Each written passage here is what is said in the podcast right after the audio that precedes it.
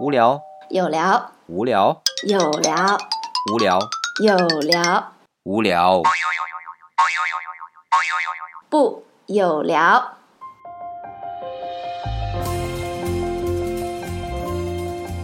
欢迎大家来到我们的有聊，我是李想。我是曼丽，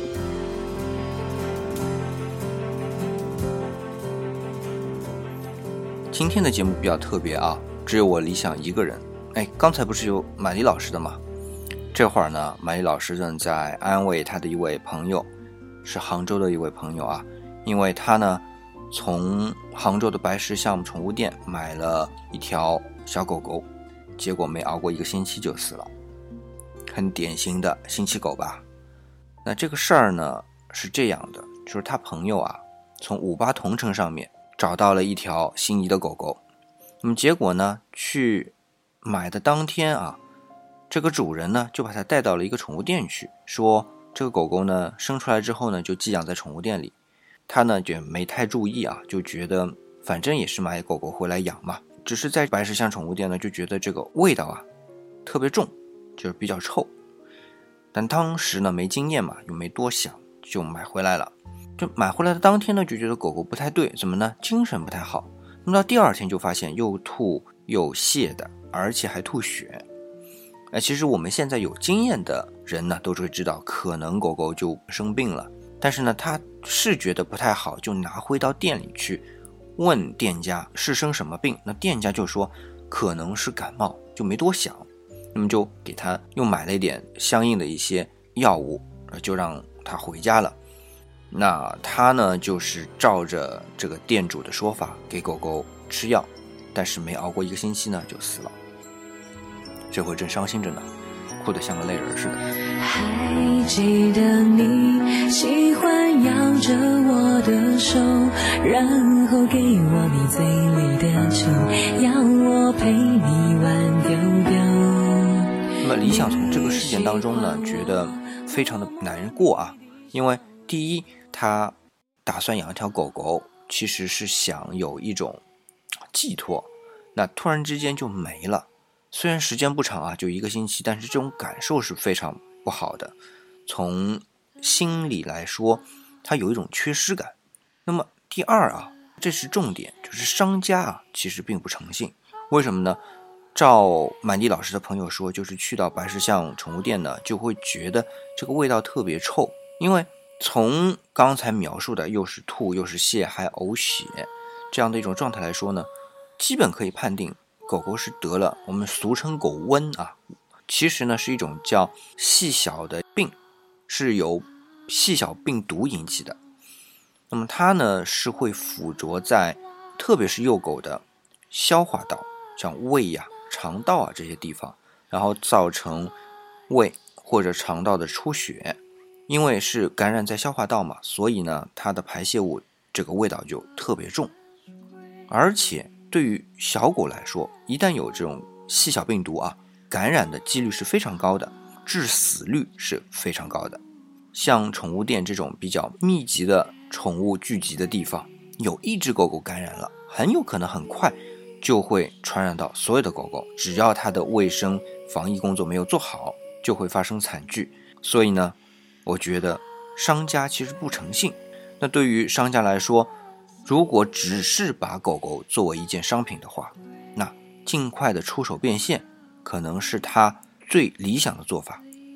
但是，这个狗狗被它的主人买回去，如果带出去遛狗狗，那么它的排泄物在外面留着，那其他的狗狗也会被感染。哦，理想特别要说一下啊，即便我们的狗狗后来被治愈了，或者它自己痊愈了，那么这个细小病毒。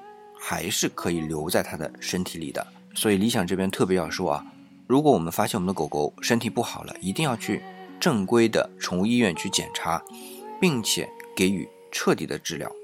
那讲到这里呢，理想啊想到我们怎么样去规避信息狗。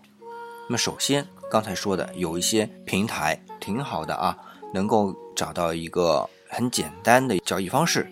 但是如果我们发现同城上面去找到的一些狗狗，哎，等到真要卖的时候，又转到宠物店去了，我们就得多一个心眼儿了，因为这种事情非常多。就杭州的白石巷宠物店来说，其实网上我们去查会发现很多这样的事儿，所以呢，一定要长个心眼儿。如果说去到宠物店了，明明是一个人家讲好自己家养的，结果跑到宠物店去了，我们呢最好就绕开了。那么如果啊，我们真的不知道，或者说买到这个狗狗回来就身体不好了，一定第一时间呢要去正规的。宠物医院去进行检查，如果发现是有比较严重的疾病啊，我们也要采取正确的治疗措施来进行治疗。不过呢，有一点我刚才漏了，就是在买狗狗的时候，一定要让店家去做一个检测。我们检测分两种啊，一种是抗体检测，一个是抗原检测。很多人呢会注重是抗原检测，但其实抗原检测和抗体检测都要做。有一些，比如说像细小这种病毒，做抗体检测就能检测得出来。如果做抗原检测呢，还不一定能检测得出来。那么另外，如果我们去宠物店买好的宠物店，它能保证一年的，这点我们一定要注意。毕竟我们都是花了感情上去的嘛。玛丽老师的朋友呢，这个比较不幸啊，他的狗狗就去世了。那我在网上看到，同样也是在。杭州的百石巷宠物店，他们买了一个狗狗，是萨摩耶，它的名字叫小贝啊。买来的时候呢，也是发现同样的问题。那最后比较庆幸的是，它救活了。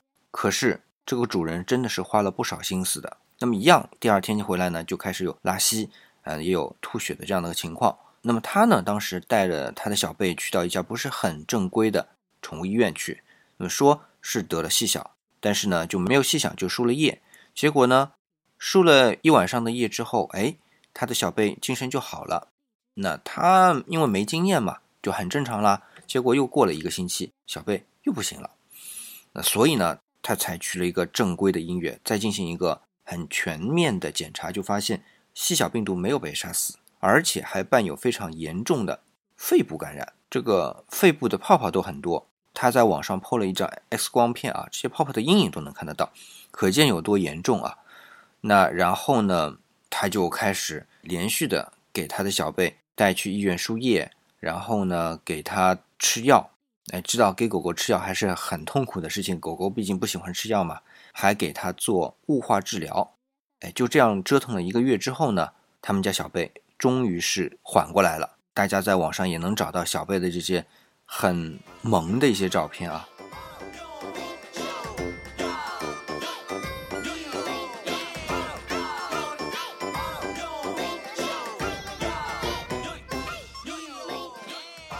那最后我们要来分析一下这个事件的性质。那就我个人而言啊，是认为白石巷宠物店属于欺骗行为，是比较恶劣的。它利用了人们和宠物之间建立的这样一种关系啊，来进一步的进行诈骗，目的呢，只是为了处理掉手里的已经被感染的狗狗，以及尽快的套现。那首先呢，它在网上进行一个信息发布。让顾客感觉到它像是一个个人对个人的交易状态，这其实，在不知不觉中啊，已经建立了一种连接。接下来呢，当顾客定下来之后，他呢会带你到宠物店里边去，他说是寄养，这呢又是一种欺骗行为。那再往后呢，让你把狗狗买回去，有那么一两天时间，这之后呢，主人和狗狗之间就建立了一种联系，那往往主人就不太舍得再抛下狗狗了。那么这样分析下来，我们就看清了它的性质，也就知道了为什么像白石巷宠物店这样的商家招人痛恨的原因了。好，今天我们的节目呢就暂告一个段落，非常不好意思啊，因为今天马丽老师的缺席，我们这趟节目呢就只有理想一个人嘚不嘚了。那么在节目的最后，我们安利我们有聊的新的官方平台，就是新浪微博，名字呢叫做。有料的有聊，大家搜索呢就能找到，欢迎大家来关注，我们下期再见。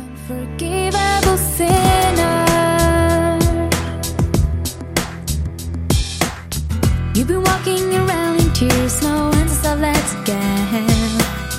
You will never be the same. Someone cries and you're to blame. Struggling with a fight inside, sorrow you'll defeat. The picture you see it won't disappear. Not unpleasant dreams or a voice you hear.